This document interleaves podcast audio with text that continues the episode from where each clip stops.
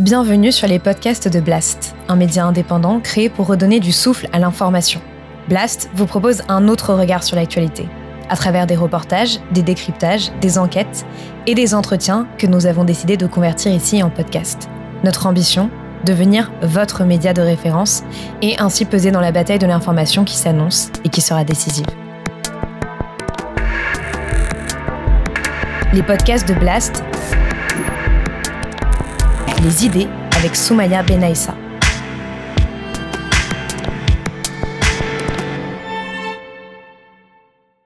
Nous sommes le 17 décembre 2012 et effectivement Maureen Kearney, salariée de chez Areva, se fait agresser chez elle. Il m'a traîné dans le salon et euh, il m'a attaché en chaise. Je, je me rappelle que j'ai senti le couteau sur mon ventre. Et là, j'ai, je sais pas, j'étais plus là. Elle était engagée dans un combat contre sa direction. Une source euh, l'a en fait informé qu'un accord confidentiel se prépare entre EDF, Areva et un spécialiste chinois du nucléaire. Un partenariat qui, selon elle, nuirait fortement au groupe Areva et surtout à ses salariés. Du jour au lendemain, on a remis en cause votre parole, on ne vous a pas cru, on vous a traité de folle, de mythomane. On a considéré qu'elle avait trompé la justice. Elle s'est retrouvée embringuée du statut de victime au statut de présumé coupable pour être condamné avant d'être innocenté devant la cour d'appel. J'ai déposé hier une résolution pour demander une commission d'enquête sur euh, ce que je crois relever d'un scandale d'État. Lors du premier procès, euh, je me suis retrouvée... Euh, je ne pouvais pas dire un mot.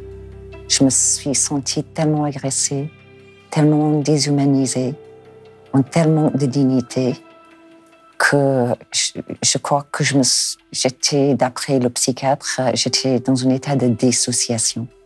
C'était la seule façon pour moi de faire face à ce moment-là, à ce qui se passait dans ce tribunal-là.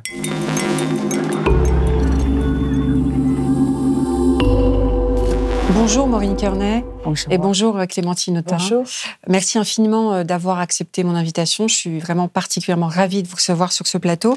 Et ce qui a motivé euh, mon invitation dans un premier temps, c'est la sortie d'un film, La syndicaliste, réalisé par Jean-Paul Salomé, avec son actrice principale Isabelle Huppert, un film haletant aux airs de thriller politique qui retrace l'histoire d'une syndicaliste CFDT chez le géant du nucléaire Areva, dont la vie bascule le 17 décembre 2012. Retrouvée dans sa maison, par sa femme de ménage, ligotée sur une chaise, un couteau introduit par le manche dans le vagin, violet et scarifié avec un A gravé sur le ventre. Aucune trace d'ADN des agresseurs n'est retrouvée. La police finit par la soupçonner d'avoir tout inventé. Elle est accusée de dénonciation mensongère. Condamnée, elle est relaxée en appel en novembre 2018. Maureen Kearney s'est fait agresser chez elle. C'est quoi cette histoire? Vous pensez quand même pas que j'y suis pour quelque chose? Comme la réalité euh, dépasse toutes les fictions, cette syndicaliste, c'est vous, Maureen Kearney.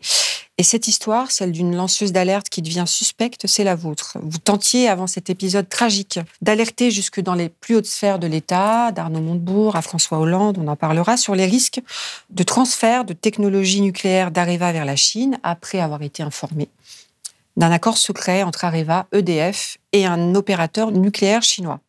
Un accord qui menaçait euh, surtout les 50 000 emplois de l'entreprise et que vous tentiez de sauver. Votre histoire, c'est donc aussi une histoire de manquement et de violence judiciaire, de mensonges, de trahison, de coups bas, de rapports de classe et de sexisme. Bref, votre histoire a toutes les allures d'un scandale d'État. C'est d'ailleurs les mots que vous avez employés, euh, Clémentine Autain, et qui vous ont conduit à demander d'urgence avec euh, Mathilde Panot, la France Insoumise. Je rappelle que vous êtes députée de la Seine-Saint-Denis de la France Insoumise. La mise en place d'une commission d'enquête d'urgence. J'ai déposé hier une résolution pour demander une commission d'enquête sur euh, ce que je crois relever d'un scandale d'État. Nous allons au cours de cet entretien retracer votre parcours, cette histoire, et tenter d'en comprendre les enjeux politiques aussi avec vous, Clémentine Autain. Mais avant cela, vous avez visionné euh, ensemble ce film euh, dans un lieu à haute teneur symbolique hier, c'était l'Assemblée nationale. Alors ma première question, comment s'est passé ce visionnage et aussi euh, comment un film peut bousculer les choses? C'est aussi de ça qu'on a envie de, savoir.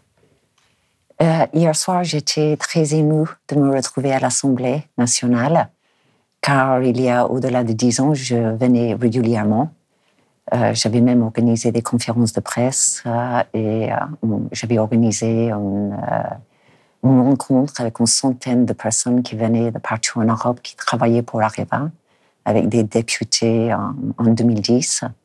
Et donc, me retrouver là-bas hier soir, ça m'a fait venir plein de choses que j'avais oubliées, en fait. Et euh, surtout les politiques de l'époque, je me suis dit, s'ils avaient fait le- leur boulot, peut-être j'aurais jamais été agressée. On en parlera de cette, de cette euh, mise sous radar de la part des politiques et c'est ce qui vous a conduit, euh, je suppose, aussi à, à alerter et à demander une commission d'enquête. Comment, comment vous avez vécu ce visionnage avec Maureen Kearney? Je crois que vous ne connaissiez pas, vous vous êtes Non. rencontrés. Non, non, du non. Donc j'étais ravie d'abord de faire la, la- la connaissance de, de Maureen.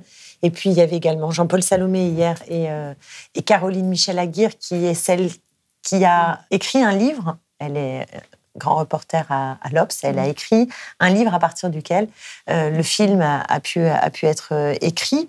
Euh, donc plus le producteur, parce qu'il faut quand même un producteur qui ait l'audace de, de, bah, de financer un, un film de, de cette nature, hein, parce que toutes les portes n'ont pas été très ouvertes. Et c'était intéressant d'ailleurs hier d'apprendre, moi je ne savais pas, mais qu'aucune région alors qu'elles ont été sollicitées dans leur commission pour financer les films, euh, n'a mis au pot, ce qui n'est pas banal, et que voilà, certains partenaires habituels de Jean-Paul Salomé euh, n'ont pas été euh, au rendez-vous. Donc euh, la, partie financière n'était pas inintéressante euh, aussi. Et hier, euh, donc j'ai tenu à faire cette projection à l'Assemblée nationale. On avait de nombreux députés pour ce type de projection, c'est même assez inédit, puisqu'on avait euh, 13 députés, je crois, euh, présents et de sensibilités euh, Politique différente. diverses. Bon, essentiellement la NUPES, faut être honnête. Euh, essentiellement la NUPES. Et je crois que ceux qui étaient présents, celles et ceux qui étaient présents, étaient comme moi, comme beaucoup qui voient ce film, sous le choc, en fait. Il y a, ça met une claque. Et on se demande tous, une fois que c'est terminé, comment est-ce qu'on a pu être pris d'une telle amnésie parce que cette histoire, elle, elle, est, elle est à la fois récente et elle date pas de hier matin. Donc, Oui. comment est-on passé à côté alors qu'il y a bien eu euh, euh, des papiers à l'époque, euh, des documentaires sur, sur cette histoire, et on a l'impression tous, quasiment, de la découvrir. Exactement, il y a eu des documentaires, il y a eu évidemment ce livre euh, éponyme de Caroline euh, Michel Aguirre, il y a eu euh, des récits, enfin, le, documentaire de Nina Robert euh, dont on parlait tout à l'heure, qui est aussi euh, euh, très très fort, et, il faut que ça passe par le cinéma. Donc ça pose aussi question, effectivement, à la fois, euh, ça en dit long sur le système médiatique, euh, politique, et puis sur la marche euh, des contre-pouvoirs. C'est-à-dire qu'il faut passer par le cinéma pour qu'aujourd'hui euh, cette affaire retentisse, et heureusement, d'une certaine manière, au moins aujourd'hui. Donc comment, comment vous expliquez un petit peu cette, euh, cette amnésie, ce silence euh, Bon, déjà, on voit, je crois, la puissance du cinéma. mhm. C'est assez étonnant parce qu'effectivement, il y a eu un certain nombre de documentaires, autant à la télé qu'à la radio, que des écrits, et ça n'a pas soulevé plus de questionnements que ça. Mhm. Et avec le, le film, c'est une avalanche, en fait, de, de médias, euh, etc. Et beaucoup de gens en parlent aujourd'hui. Je suis contente car je suis qu'une voix aujourd'hui, mais qui peut être euh, entendue, écoutée pour parler de, des choses qui ne fonctionnent pas très bien dans notre pays, notamment la parole des femmes. Euh, Pour, pour répondre à votre question, c'est vrai que c'est impressionnant. Il y, a, il y a plus de 450 000 personnes qui ont vu le, le film, donc c'est quand même un succès euh, euh, fort. Donc ça va laisser des traces. Je veux dire, 450 000 personnes qui sont devant ce, ce que, en effet, j'ai appelé euh, un potentiel scandale d'État. Ça va laisser des traces. Et évidemment que la, la- la fiction, elle nous aide à, à mieux ressentir les choses, parce qu'on rentre dans la vie de Maureen et et, et puis, sans spoiler le film, comme on dit. euh, mais Oui, on invite les gens à, à, à- continuer à le voir, mais il y a quand même un moment de, un moment de, de- voilà, de mystère, de tension euh, Mm. qui, est, qui est pas Ouais, évident. un et. Mhm. oui, oui, oui, de la type- forme. Et c'est incroyable. Mm. En fait, on peine à croire que euh, des juges puissent parler ainsi à, Maureen, que on Des puisse avoir des, des officines euh, potentiellement qui, qui, qui commettent ce type de, de violence, qu'il y ait euh, autant d'invraisemblances dans le, le- le parcours judiciaire, euh, qu'il y ait autant d'hommes politiques qui disparaissent. Enfin, bref, il y a beaucoup de choses. Et, et c'est vrai que c'est choquant. En fait, c'est vraiment choquant et, que le, fait d'être dans un bon film, parce que c'est un bon film, il faut mm. aussi le dire, euh, je trouve très factuel. Il y a quelque chose de très réussi, c'est que justement, euh, le film sert l'histoire en fait. On n'a pas l'impression de voir un beau film où, la mm. réalisation viendrait écraser l'histoire. On a mm. l'impression que le film sert vraiment la compréhension de, ce qui s'est Tout à fait. on en parlera. Le réalisateur prend le pari justement de nommer euh, les gens. Et puis c'est la première fois, je crois, en mm. France que un film qui s'intéresse au milieu politique alors que les protagonistes euh, sont encore vivants euh, a lieu en fait. Donc on, parlera un petit peu de ça pour vraiment dessiner le contexte politique. Mais j'avais encore une petite question, Maureen, sur le fait que ça touche que, le grand public. Est-ce que est-ce que c'est le début d'une possible d'une réparation pour vous? Je dis ça parce qu'on va commencer un peu par la fin. Vous dites souvent que euh, quand on vous demande euh, le bilan que vous tirez de votre rôle de lanceuse d'alerte, eh ben vous dites je ne le referai pas. Oh non.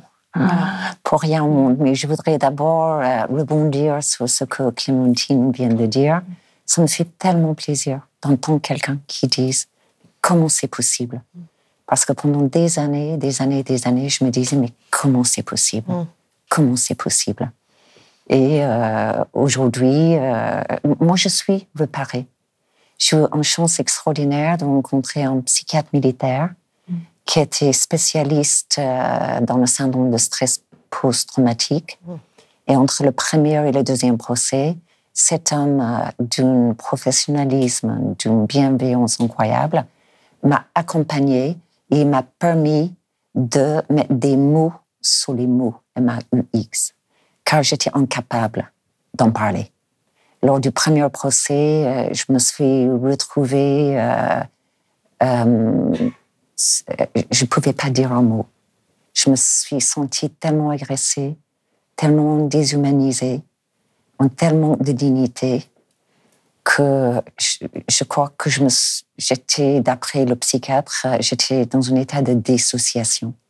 C'était la seule façon pour moi de faire face à ce moment-là, à ce qui se passait dans ce tribunal-là.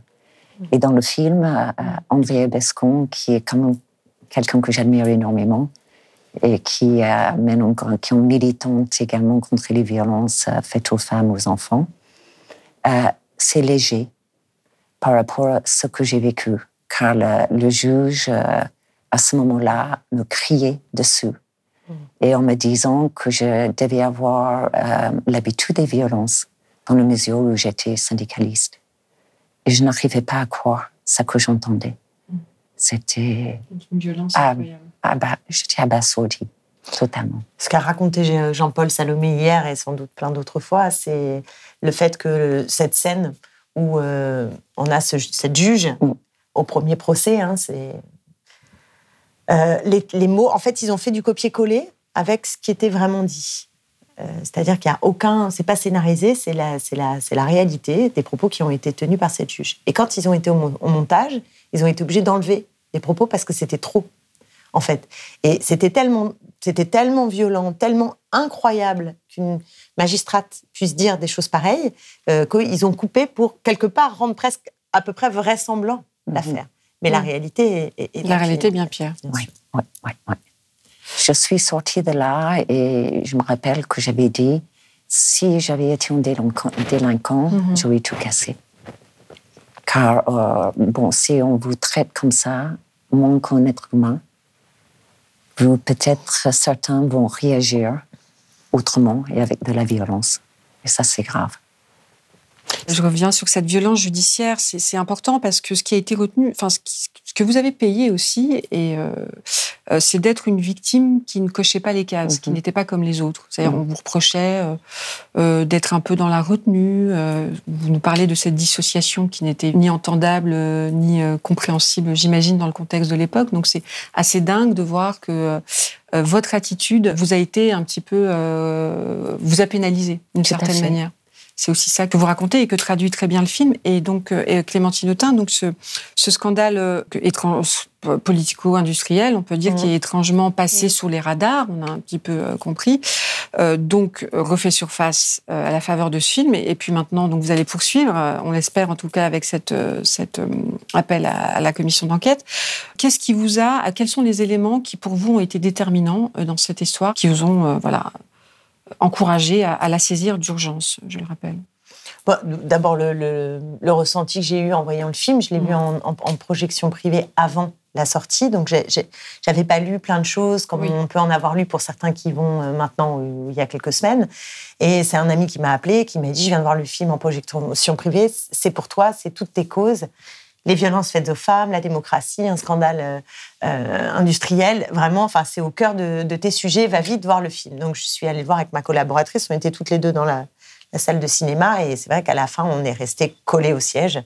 Euh, vraiment collé au siège, en fait, de se dire, mais c'est pas possible.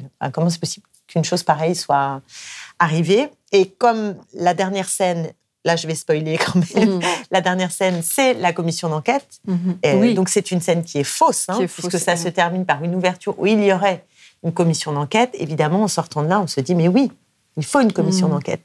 Et donc, euh, immédiatement, j'ai lu le livre de, de Caroline Michel Aguirre qui permet d'avoir des, précisions qu'un film ne peut pas donner. Et je me suis dit vraiment, oui, on est devant une affaire très politique, éminemment politique et qui exige des, des, éclaircissements. Donc quand j'en ai parlé à mon groupe, à Mathilde Panot, tout le monde a été très partant.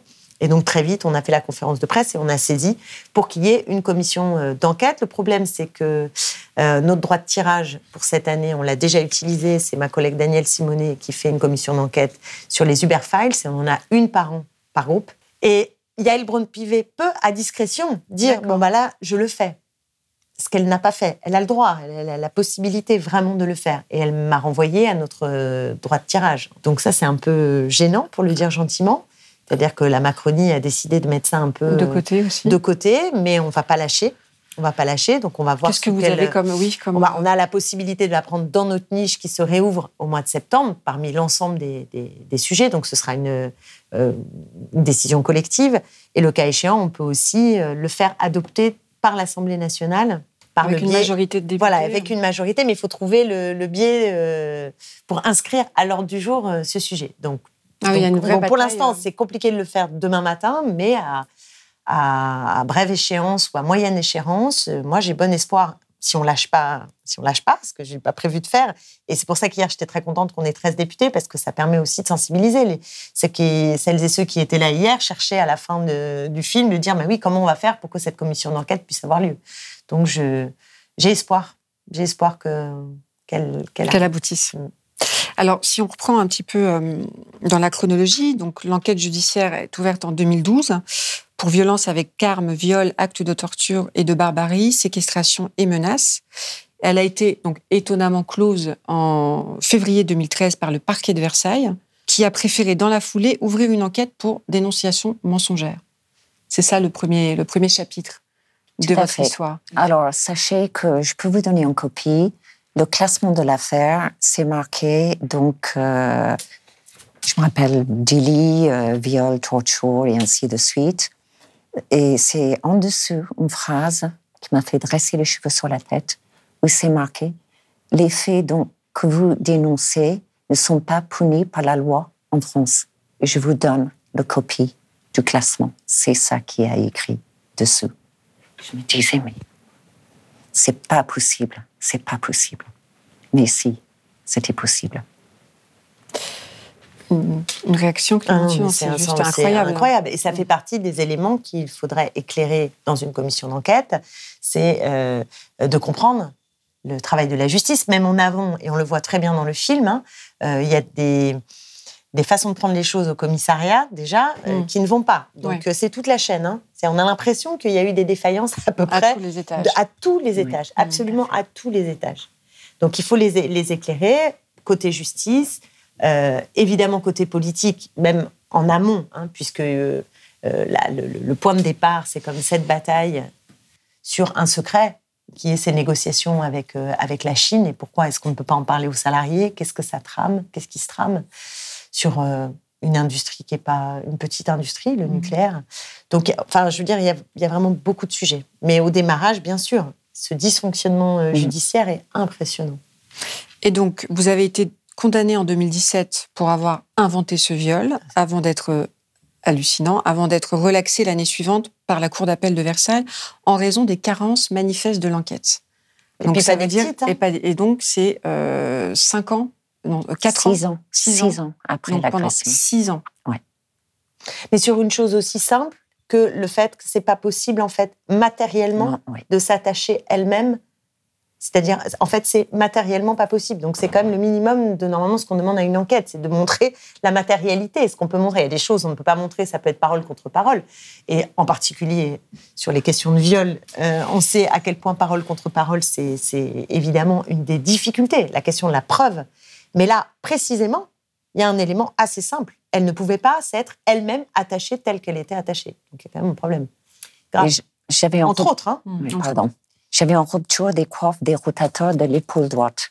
Mm. Et j'avais un rendez-vous ce jour-là à 8 heures pour une IRM, pour voir s'il fallait faire une intervention chirurgicale ou pas. Donc, euh, le orthopédiste a fait un certificat comme quoi j'avais une immobilité totale Mm. de mon bras droit. Alors, dans la conclusion des juges, ça a été, mais elle, elle pouvait se servir de sa main, de son main, sa main. Mais pas, mais pas. Oui, mais pas de son épaule. Ça n'avait aucun sens. Aucun sens. Alors, alors, la demande de la commission d'enquête porte aussi sur une autre affaire, qui est d'ailleurs révélée dans le film. Elle implique un ancien cadre de Veolia qui euh, subit des menaces et dont la femme a été agressée à son domicile. En tout cas, euh, c'est très troublant. Le mode opératoire est strictement le même, Mm. jusqu'aux dernières phrases qui ont été prononcées. hein. je, je- je précise que vous ne vous connaissiez pas. Euh, euh, cette femme qui s'appelle donc Marie-Lorraine Boquet-Petit a- a donné un- son témoignage de manière, euh, comment dirais-je, à visage découvert euh, à l'observateur euh, donc il y a quelques semaines pour la première fois. Et ce qu'elle dit est quand même assez euh, stupéfiant puisque c'est exactement euh, le même mode opératoire avec donc je disais ces- cette, phrase finale qui est de dire euh, cette phrase lâchée par les euh, par les agresseurs, c'est le dernier avertissement. Vous ça a été, c'est le deuxième, il n'y en aura pas, un troisième. Oui, Donc ça c'est un élément supplémentaire que vous mobilisez. euh, Bien sûr, bien sûr. Dans la, la- la demande de commission d'enquête, on parle aussi de cette deuxième affaire parce qu'effectivement, elle, elle, elle ressemble. hein, euh, il s'agit quand même d'un haut cadre chez Veolia qui veut s'opposer justement hein, à des contrats et qui assiste et qui le dit. Et qui le dit. Euh, dans un dîner où il y a, euh, de mémoire, hein, je- je- Alexandre Jouré. Mhm. Et- C'est ça, j'allais. Ah bah oui. Ouais, il faut le dire. Non, mais j'allais dire, c'est ce cadre, c'est Emmanuel Petit qui a été licencié après s'être opposé à l'intermédiaire. En tout cas, c'est comme ça qu'il le présente Alexandre Jury. Euh, voilà, pour des, des raisons, euh, dans un dossier de création d'une filiale de Veolia au Moyen-Orient. Donc, il, le- il le nomme, cette, euh, cet intermédiaire. Et à la tête de Veolia à cette époque, c'était Henri Proglio. Voilà, c'est tout ce qu'on peut. euh, puisque Henri Proglio a, diffamant. a- a réagi on- voilà, au film euh, en disant qu'il était diffamant et qu'il poursuivrait en diffamation toute personne qui publiquement euh, insinuerait qu'il aurait un lien direct avec cet intermédiaire, sachant que c'est aussi la thèse du film, hein, en tout cas. Voilà, mais C'est ce ces liens qu'il faut établir par une commission d'enquête. Je, je signale quand même que le parquet ne s'est pas autosaisi. Je comprends que Maureen n'ait plus envie d'avoir, euh, de près ou de loin, à voir avec cette justice, vu ce qui a été, euh, ce qu'elle a subi, tout simplement. Mm. Mais en revanche, que le parquet, lui, ne se dise pas, il y a quelque chose qui n'est pas réglé, euh, il y a des zones d'ombre incroyables, il y a potentiellement des entorses magistrales à l'état de droit, et il se passe rien. Ça, Mm. c'est complètement, complètement anormal. Mm. Donc, effectivement, euh, la femme de ce, d'Emmanuel euh, euh, Petit, Marie-Lorraine Bocquet. Marie, voilà, Marine-Lorraine, Marie-Lorraine, pardon, euh, Boquet-Petit. Donc, et, et- et quand Caroline, la journaliste Caroline, la journaliste de Michel Aguirre. ouais. Michel Aguirre, fait le parallélisme entre les deux, C'est- je la vois troublant, plusieurs c'est- fois me raconter C'est vraiment. c'est quand j'ai vu les images des. hum, Comment on appelle ça? Euh, des, des- Ah, mon Dieu. Les des traces. Non, mais parce Ah, que. la scarification. Pardon, la Oui, scarification. bien sûr. Alors, il faut excusez-moi. rappeler sur le sein et, Sur le ventre. Et, sur, le ventre. Voilà, aussi. je ne trouvais pas le mot. Et voilà, rien que d'y penser. Oui, il faut, la, voilà, la, scarification, voilà, c'est- qui, qui est inscrit sur le ventre et pour elle sur le, sur le, Sur le sein. sur le sein, Ouais. elle dit, elle voit ces deux images et en fait, elle se dit mais c'est signé quoi. Mm. Une C'est croix signé. sur le ventre et un cercueil sur la poitrine pour Marie-Lorraine Boquet-Petit. Oui, oui, oui. oui. Quelle Donc, violence. c'est- d'une violence euh, inouïe. Et En des plus des viols. hein. préalables comme vous. En plus, évidemment, effectivement. Ce dont on parle, c'est de viol. Euh, on parle de viol, effectivement. Et cette femme n'a pas été crue pendant 17 Elle non ans. plus. On a 17 dit, ans, oui, c'était en 2006, il faut le Oui. rappeler. et donc on, on lui a dit qu'elle avait tout imaginé, tout inventé. Alors on doit être un paquet de femmes hystériques en France Mm. qui imaginent autant d'agressions sexuelles. Alors, vous le disiez, on, on- on- on va, on va soulever aussi, euh, euh, c'est vraiment euh, cette dimension-là du, du sexisme et de la misogynie dont vous avez été victime, au-delà évidemment, en plus du viol, tout ce parcours. Vous disiez en préambule, notamment à l'issue de la projection d'hier, que vous étiez euh, euh, sidéré par le manque d'action politique, en fait, euh, jusqu'à présent. Et, et on note effectivement euh, François Hollande, euh, Bernard Cazeneuve, enfin, vous n'avez plus du tout de nouvelles après cet événement tragique. Comment vous expliquez cette passivité à minima, on peut appeler ça comme ça? Le seul peut-être qui a montré un petit peu plus euh, d'intérêt, on va dire, c'est Arnaud Montebourg, parce qu'il fait exception. Euh, il, a, il a laissé entendre que vous aviez effectivement dit des choses qu'il ne fallait pas dire. Euh, il a témoigné Mhm, pour vous? Tout à fait. Je précise que euh, j'ai témoigné au procès de Madame Cornet. Qu'est-ce que vous pouvez nous dire aussi de... Qu'est-ce que je peux dire de toutes ces trahisons que j'ai vécues euh, J'avais l'impression d'être une lèpre, d'avoir la lèpre. Et que si on s'approchait de moi, on risquait d'être contaminé. Et l'objectif, je- à mon avis, de cette agression, c'était de me décrédibiliser, Mm. ce qui a très bien marché. Et donc, à ce moment-là, il fallait me fuir au plus vite et au plus loin que possible. Et ils l'ont fait. Ils se, se sont enfuis. Mm. Donc, euh, qu'est-ce que ça veut dire de leur courage? Et de leurs euh, valeurs et principes Et du sens des responsabilités quand Et on le- est responsable politique. Voilà, on est dans un état, de droit. La- le droit s'applique à tous. J'avais vraiment, vraiment ça en tête. Et on- je me suis rendu compte que c'était pas vrai, que les valeurs, les principes sur lesquels j'avais construit ma vie se sont effondrés, totalement effondrés. Et j'ai mis des années à retrouver ces valeurs et ces principes, mais ça y est, aujourd'hui, euh, ils sont bien debout à nouveau. Clémentine Autain, il s'agit là de... ouais, de- quels sont, comment on peut qualifier ça euh, Moi, je veux faire aussi cette commission d'enquête pour pouvoir les auditionner tous. Ils sont, quand ils viennent dans des commissions d'enquête à l'Assemblée nationale, ils prêtent serment. Donc, ils ont quand même euh, une obligation de dire la vérité. Or, ce qu'on observe avec Bernard Cazeneuve en particulier, c'est que d'un seul coup, il a disparu de la circulation. Euh, Arnaud Montebourg a été auditionné dans le cadre d'une commission d'enquête sur euh, l'indépendance euh, énergétique française, je crois en ce moment? En ce moment. Donc moi, je ne suis, pas membre de cette commission, mais j'y suis allée Mhm. pour l'interroger sur euh, l'affaire Maureen Kearney euh, à, à cette occasion. Il a donné les éléments euh, qu'il a toujours donnés, en fait. hein. Il, a, il a redit qu'il avait témoigné, il a redit... mais il reste des zones d'ombre, notamment sur des rapports aussi que François Hollande était censé avoir commandés et dont personne n'a vu la couleur. Euh, bah, oui, justement, sur ces contrats. Bien sûr. Euh, est-ce que c'est qu'est-ce que c'est que l'histoire de ces contrats euh, avec la Chine? Euh, Alors dans le cadre d'un rapport plus général, mais qui ciblait aussi ces contrats avec la Chine. Où est ce rapport? Visiblement, personne ne l'a jamais vu, personne ne l'a jamais lu. Or, il a été visiblement commandé. Euh, De la même manière, euh, on s'interroge sur euh, ce que la DGSE euh, J'allais savait. Et là aussi, une commission d'enquête peut permettre d'éclairer les choses du point de vue de la DGSE, et ça, c'est quand même très On important. note qu'aucune, euh, justement, aucune note n'a été euh, établie par les services secrets, Oui, a priori. censément.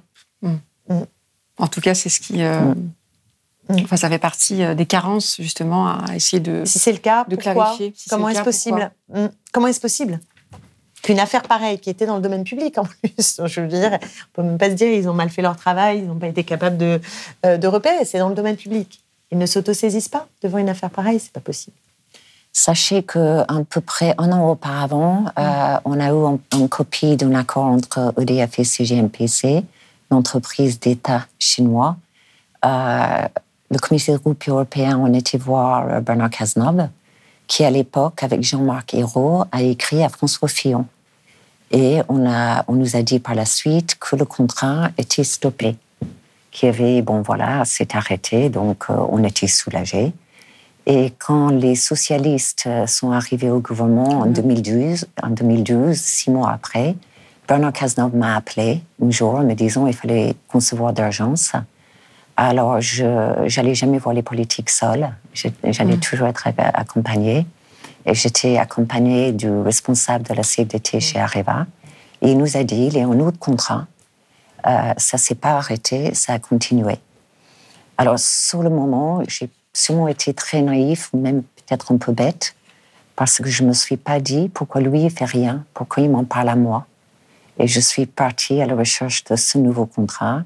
J'ai fini par mettre la main dessous. Et là, euh, on a écrit au bureau du comité de coupure européen, oh, peut-être 600, 700 courriers à tous les députés, tous les sénateurs de France pour les alerter sur ce nouveau contrat. On a été reçus par une quarantaine à qui j'ai donné ce contrat et euh, rien s'est passé, absolument rien. C'était presque comme quand je leur donnais, si ils ne faisaient pas comme ça, Mhm. ils ne voulaient pas être euh, contaminés. Rien ne s'est passé si ce n'est que vous avez été menacé à ce moment-là. J'ai été C'est- C'est à menacée. ce moment-là que vous recevez des menaces et des euh, pressions. Tout à fait, tout à fait. Et mes enfants également. Mm. Et ça, ça m'a fait. euh, sur le moment, je pensais que mes enfants, on a dit avec euh, mon mari, ils exagèrent. Notre fille nous a dit qu'elle était suivie. Oui. Et on lui a dit. Ça n'a pas été d'ailleurs. oui. Non, on lui a dit, chérie, non, mais nous, euh, tu- personne ne te suit. Euh. Les enfants d'Emmanuel Petit aussi. hein. Aussi, la Ouais, camionnette. Ouais. une camionnette blanche. euh, Oh oui. dans les- ouais. Une camionnette blanche devant chez Madame Petit. Apparemment, une camionnette blanche devant chez moi aussi. Moi, je ne l'ai pas vu. Ouais, hein. pas vu. C'est les voisins qui ont parlé aux policiers en disant il y avait une camionnette blanche garée devant chez Monsieur et Madame euh, Hugo. Et ça n'a pas été plus loin. Ils n'ont pas été voir à qui ça appartenait, cette camionnette blanche. Comment est-il possible qu'il y ait en France des officines de ce type? C'est pas possible en fait. En En tout tout cas, cas, c'est difficile à. sans que personne ne fasse rien, ça non, c'est pas possible. Alors, Caroline, hier soir, euh, a dit quand même clairement qu'elle elle a été euh, menacée dans son travail. Et euh, Récemment lié à. à- Euh, récemment, et aussi, il y À a- chaque fois qu'elle a sorti des enquêtes, en fait, Mm. et notamment au début. Voilà, notamment au début euh, de cette histoire. Et elle a été voir les services secrets. Moi, je connais rien aux services secrets. Elle est GSE et tout ça, je connais Mhm. pas. Et on lui a dit, c'est pas nous, mais c'est sûrement une officine. Et de penser qu'un corps d'État français peut dire qu'il y a des officines qui fonctionnent en France, ça dépasse Oui. l'entendement. Ce qu'on entend en tout cas là, Maureen Kearney, c'est que vous, euh, vous faites face aussi à un monde d'hommes, de policiers, de policiers, de gendarmes, de, de, euh, députés, de ministres. euh, et vraiment, euh, on se rend compte, et, et- le film le rend très bien, que les hautes sphères n'échappent pas à la misogynie. Vous êtes vraiment victime d'un sexisme. Même quand il s'agit d'une femme, comme la magistrate. C'est-à-dire que la Mm, misogynie n'est pas. euh, oui, oui, elle n'est pas genrée, forcément. C'était vraiment un contexte. voilà. euh, C'est le contexte général et aussi de non prise en considération Mm. de ce que c'est plus ce normalement. que vous connaissez. Parce que c'est pas si vieux, on n'est pas en train de parler d'une histoire dans les années 50. Mm. On est en train de parler d'une histoire De 2000 en 2012. 2012, donc il y a Mm. 10 ans. Donc certes, c'est avant la vague MeToo, j'entends bien. Mm. Enfin, euh, euh, quand même, normalement.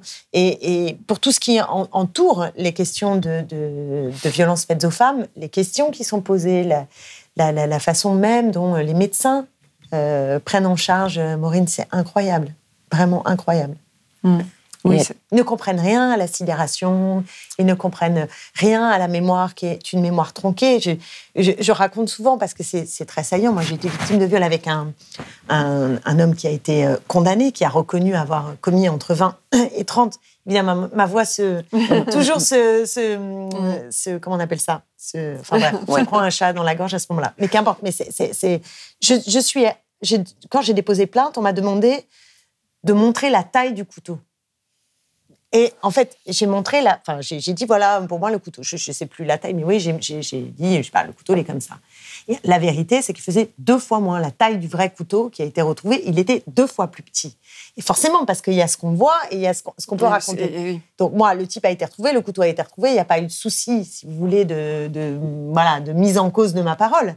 Mais je vois bien comment s'il n'avait pas été retrouvé, s'il avait nié les faits, etc., on pouvait aussi s'appuyer sur le fait que ma mémoire était, était tronquée parce que les mémoires des victimes qui vivent un choc, elles sont en état de sidération, elles ne ressentent plus, on ne ressent plus. Il y a un moment donné, le corps, le, corps ne, ne, je sais pas comment dire, il, mm. est comme tétanisé. Il y a une, dissociation, de soi. Il y a le, corps qui est violé et il y a nous qui sommes, je sais pas où, mais en tout cas en protection. En fait, c'est un état de, de, protection. Mais forcément, après, quand on raconte ce qui nous est arrivé, ça peut pas être parfaitement euh, juste. Mm. Et on peut avoir aussi des réminiscences, on le sait. La mémoire traumatique mm. est telle que, à un moment donné, on peut avoir un flash, mais ça peut être un mm. an, deux ans, dix ans, vingt ans après. Se ressouvenir de quelque chose.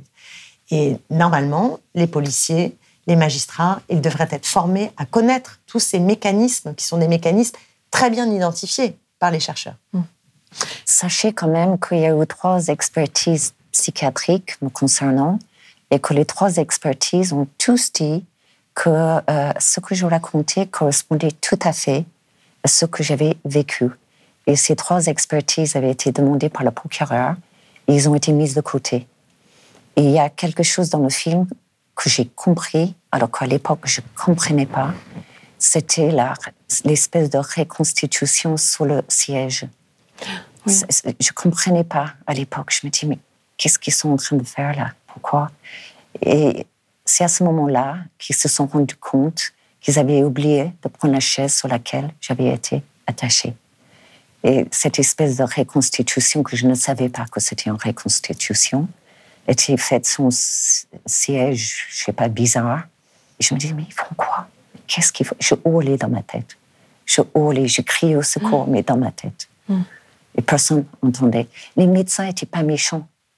Ils étaient simplement incompétents à ce qui est la sidération. Et, mm. comment peut être une femme après une agression On nous demande d'expliquer des choses alors que nous-mêmes, on n'arrive pas à s'expliquer à nous-mêmes.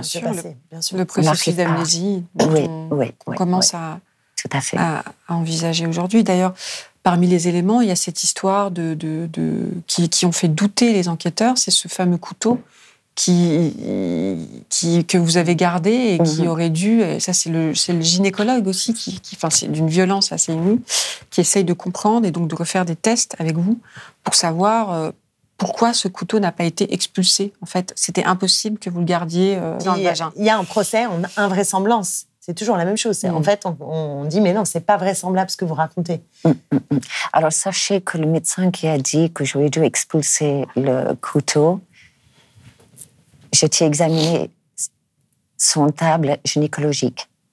Vous avez, pardon? J'ai été examiné son table gynécologique. Ça, je me rappelle. Et euh, il m'a demandé si mon mari et moi, on avait des rapports sexuels normaux. Et cette phrase m'est restée. Je me dis, il n'y a rien qui va dans la phrase. Mais je me dis, mais qu'est-ce que ça a à voir? Mais qu'est-ce que ça a à voir avec ce que j'ai vécu? Et donc, le lendemain ou le surlendemain, j'arrive pas à le situer, quand il y a eu euh, l'espèce de reconstitution sur la chaise, le médecin a écrit dans son rapport que c'était tout à fait possible, mais qu'il aurait fallu que l'agresseur me tienne le ventre avec un main ou quelque chose, et j'ai pas dit qu'il m'a tenu, le, ventre avec, ma, avec sa main. Donc, je montais. Et il y avait aussi quelque chose de scandaleux, scandaleux. Ça a été répété et répété, et encore l'année dernière par le procureur son radio public que je ne portais pas de culotte sous mon collant. Donc, il a su entendre comment je pouvais être une femme respectable et crédible si je ne portais pas de culotte sous mon collant. On en est là. C'est incroyable. C'est assez euh, incroyable. Oui c'est toujours la même vieille histoire, hein, des autostoppeuses dans les années 70 avec le procès de mm. Gisèle Halimi, où, bah voilà, pourquoi elles ont fait de l'autostop, pourquoi elles ont dormi, enfin, mm. pourquoi elles étaient habillées comme elles étaient habillées, enfin, c'était.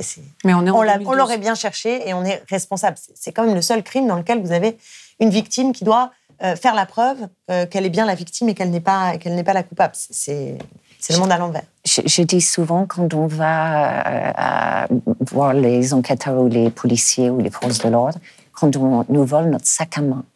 On n'a pas besoin de prouver qu'on nous a volé notre sac à main. On est cru. Ou si on nous vole notre voiture, on est cru. Et l'agression sexuelle, c'est le seul crime où c'est la victime qui doit prouver qu'elle euh, qu'elle a été agressée. Alors, on l'aura compris, vous êtes toutes les deux des combattantes hein, féministes de la première heure. Euh, euh, Maureen Kearney, vous dites que euh, votre renaissance aussi, elle passe par votre implication bénévole auprès d'associations féministes aujourd'hui. Vous occupez aussi de femmes victimes de violences judiciaires et conjugales. Clémentine Autain, vous étiez, et, et- et on le sait maintenant, vous faites autorité dans le domaine politique sur la question des violences sexistes et sexuelles. Vous-même avez, avez exprimé, vous avez parlé du viol dont vous avez été victime et qui a été aussi un moment de renaissance à la culture féministe justement et, et politique. De naissance. De naissance, Il pardon. n'y a pas de renaissance. De- oui. C'est juste une naissance. de naissance. Euh, donc on voit bien là, c'est un, c'était, c'est vraiment un point euh, commun euh, de vos parcours. Vous pouvez peut-être me dire un mot de votre engagement aujourd'hui? Euh, moi, c'était à la fac, dans les années 70, où euh, je me suis intéressée à la cause des femmes.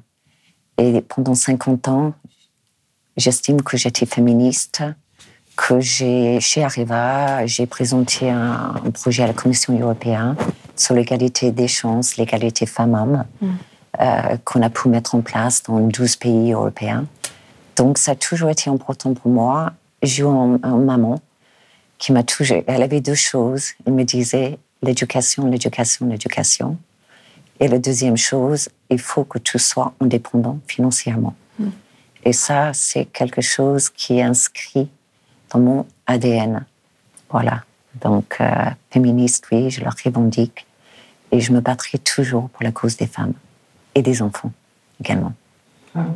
Clémentine Autain, politiquement, euh, c'est, assez, on le voit bien en ce moment, c'est, euh, assez difficile de mettre en place. euh, on parlait justement de changer euh, les mentalités. On le voit bien dans le domaine euh, politique. Enfin, les, les cellules internes, notamment à l'AFI, vous mettez des mécanismes en place et vous dites c'est vraiment un stade expérimental.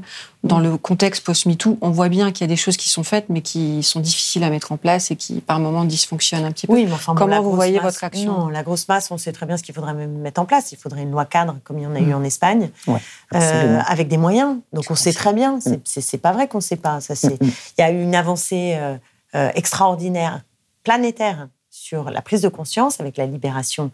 Alors, je suis d'accord. Il y a des féministes qui disent c'est pas la libération de la parole, c'est la libération de l'écoute. Ce, qui est, ce qui est, à mon avis, les deux marchent un peu ensemble. C'est-à-dire que d'un seul coup, des femmes disent je vais le dire, mais il y a aussi des oreilles qui se tendent et qui acceptent de dire ah, elle le dit, mais je la crois. Voilà.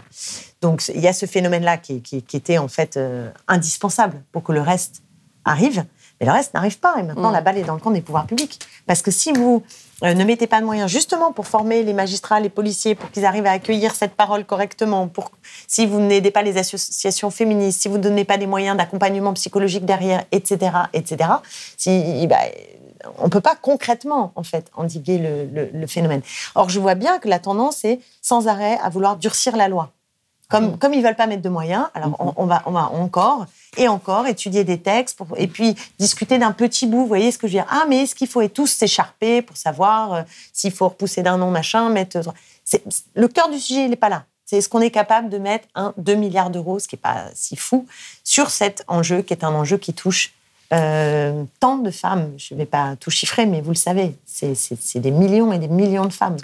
Et C'est un phénomène de masse. C'est ça Ouais. qu'on a découvert avec Ouais. MeToo, hein. et qui est censé être une cause, euh, euh, on en parlait tout à l'heure, euh, Nationale. avant- nationale. Ouais, ouais, ouais, ouais, ouais. Mo- Mo- Maureen Kearney, vous avez été une des syndicalistes les plus influentes du pays, finalement. Vous avez représenté 75 000 salariés. Vous aviez vos entrées au Sénat, à l'Assemblée. Euh, Vous disiez que vous, euh, vous n'aviez aucun mal à in- interpeller. Donc parfois aussi, ça, ça étonnait. Vous avez un contact très direct avec les, avec les, euh, les représentants euh, politiques. Parfois, on vous le reprochait. Ça faisait douter aussi en disant que bon, c'est quand même pas très normal une syndicaliste qui soit finalement aussi proche du pouvoir. Donc, j'aimerais bien que vous disiez un mot sur cette votre vision du syndicalisme qui est presque, enfin, qui est peut-être un petit peu éloignée de celle qu'on est en train de vivre, Oui, tout à fait. Euh, qui vient aussi de votre culture anglo-saxonne, hein, pour aller vite. Voilà, ex- euh, tout à fait. Je viens d'un pays où euh, n'importe quel citoyen peut interpeller une personne politique, un ministre, euh, on part du principe qu'ils sont là pour nous. Donc, ils ont des comptes à nous rendre. Mm. Et voilà, ma mère écrivait aux politiques, ma grand-mère écrivait aux politiques. Ma mère était une militante en faveur de Nelson Mandela. Et quand j'avais, je sais pas, 6-7 ans, j'avais, on, avait, on était quatre, on avait un badge Free Nelson Mandela. Et je me rappelle, j'avais jamais vu un monsieur noir de ma vie. Et en Irlande de l'Ouest, une petite ville, il y avait, c'était un homme, mais je me rappelle les cheveux qui étaient en style afro. Et chaque fois qu'on changeait de manteau, le badge, il fallait qu'il aille sur un nouveau manteau. Et euh, également, euh, quand je rentrais de l'école, des fois, elle était assise devant des magasins avec d'autres euh, militants humanistes qui commerçaient avec Afrique du Sud. Et moi, j'avais la honte de ma vie de voir ma mère assise devant des magasins en train de, gueuler. Mais je crois que ça nous a forgé tous les quatre notre esprit humaniste et peut-être politique également. Vous avez euh, un regard particulier sur le moment euh, politique et syndical, précisément, euh, qu'on est en train de vivre, sur cette ah, Actuellement? Actuellement, oui. Bon, je dirais que la réussite de Macron, c'est qu'il, c'est les syndicats. Il a réussi à ce que... À les unir. Hein. À unir tous les syndicats dans une cause commune. Ça fait longtemps qu'on n'avait pas vu ça. Et donc, voilà c'est bien qu'on parle d'une seule voix au niveau des syndicats. Je crois que c'est important pour le peuple. Clémentine Autain, sur ce moment, euh, cet intersyndical, ce moment historique qu'on est en train de vivre. On refait une émission, là, c'est énorme. c'est énorme ce qui se passe. C'est hum, Bon, là, on voit bien qu'on est dans une impasse. Hein. on est, dans, un, peu un tournant aussi du mouvement, euh, avec euh, un gouvernement qui n'a pas écouté les syndicats, qui n'a pas écouté la majorité des Français, qui n'a pas écouté le Parlement, euh, qui est resté, comme on disait, droit dans ses bottes, et puis qui maintenant est face à un peuple qui, lui, en revanche, renoue avec les plus belles heures de son histoire et qui, et qui tient tête. Et là, la réponse, c'est la répression. C'est-à-dire, nous, on voudrait de l'état de droit et on a un état de répression. Et il utilise, il instrumentalise en fait la police contre les manifestants. Et on l'a vu dans les manifestations depuis des semaines où ça devient fou. Avant, c'était dans les quartiers populaires, les violences euh, policières. Après, c'était les gilets jaunes. Et puis maintenant, c'est les manifestants tout venant. C'est-à-dire quelqu'un qui passe même en, faisant du jogging aux abords d'une manifestation peut être mis en garde à vue. Donc on se demande où on est. Et les scènes de guerre à Sainte-Soline euh, disent quelque chose de très profond sur euh, la stratégie du maintien de l'ordre, entre guillemets, qui est vraiment euh, pas du tout un maintien de l'ordre, mais une, stratégie de la tension et du, désordre, enfin en tout cas du désordre euh, du point de vue de la démocratie et, de l'état de droit. C'est très inquiétant. C'est très, inquiétant. Et c'est à la fois très inquiétant du, côté du pouvoir en place, qui euh, répond en se raidissant devant la crise de régime, et en même temps très exaltant du côté de ce peuple qui, lui, tient bon, prend conscience de sa force et, probablement euh, va écrire euh, des pages de l'histoire euh, progressiste, je le crois, en tout cas à venir. Ça nous permet, oui. Oui, ce qui m'étonne dans tout ça, c'est la mm. certitude qui ont certaines personnes politiques que si on n'est pas d'accord avec eux, donc on fait partie d'une foule de terroristes et mm. ainsi de suite. Et on décrédibilise les manifestants pacifiques et d'une certaine façon, c'est ça qui m'est arrivé. Mm. Il fallait décrédibiliser et on est toujours dans le même mécanisme. C'est décrédibiliser ceux qui ne sont pas d'accord. Et je me pose aussi la question, qu'est-ce que ça veut dire de quelqu'un qui n'a pas la capacité intellectuelle de se dire, peut-être j'ai tort. Mm. De ne pas admettre. De ne pas mm. admettre. D'être euh, obstiné. De ne, pas avoir le, doute. Ce qui est même très très embêtant puisque nous parlons du chef de l'État. Mm. Donc c'est particulièrement grave et je suis d'accord avec la stratégie d'intimidation. Il y a, il y a la volonté de faire. Mais écoutez, vous, vous, dites je ne referai pas. Mm. voilà, tellement c'est violent. Mm. Ceux qui sont allés à Sainte-Soline et qui ont vu ces scènes de guerre, certains disent je ne retournerai pas. Des parents disent aux jeunes ne va pas dans cette manifestation, je veux que tu rentres entier, j'ai peur, n'y va pas. Donc, donc euh, c'est cette volonté. Donc il faut qu'on tienne bon et c'est la masse de ceux qui tiennent bon. C'est parce qu'on va être nombreux qu'on va pouvoir tenir euh, bon en face et, remettre euh, tout ce qui ne va pas. Et sortir de cette impasse. Mm. En tout cas, ce qu'on entend, euh, vous dites d'ailleurs euh, euh, avoir parliez de ces mécanismes d'intimidation qui vous ont fait, qui vous ont dégoûté aussi d'une certaine manière de la justice. Vous dites je n'y crois plus à la justice. Pourtant, ce qu'on entend quand même, c'est ce qu'on a, ce qu'on a entendu dans tout cet entretien, c'est que vous restez euh, une défenseur acharnée de la justice sociale. Tout à fait. compris par votre, par vos implications diverses aujourd'hui, et puis par l'attachement à cette culture aussi euh, dont vous avez parlé, héritée de votre maman, de votre mm. grand-mère, dont vous parlez Tout à fait, oui, oui, oui. Donc, euh, bon, je pense à, l'époque, on parlait de progrès social. Mm-hmm. Je cherche la dernière euh, progrès social qu'on a pu avoir dans notre pays. Bon, si vous pouvez me le dire, je suis preneuse. Ah, Clémentine Autain, peut-être. Il va falloir. Merci beaucoup. Merci à toutes les deux. J'ai vraiment été ravie de vous recevoir. Et puis, j'invite évidemment euh, tous nos spectateurs, téléspectateurs à, à, voir ce film et puis surtout à s'intéresser à, à, votre histoire, vraiment, et à encourager euh, la création. Alors, je ne sais pas quel pouvoir ils vont pouvoir avoir, mais peut-être justement de donner encore plus de retentissement à cette affaire pour qu'une commission d'enquête puisse être mise en place. Merci infiniment. Merci beaucoup. Si vous avez aimé ce podcast, s'il vous a été utile, n'oubliez pas de nous mettre des étoiles ou de le partager autour de vous ou sur vos réseaux sociaux. Blast est un média indépendant, et si tous nos contenus sont en libre accès, c'est grâce au soutien financier de nos blasters et abonnés.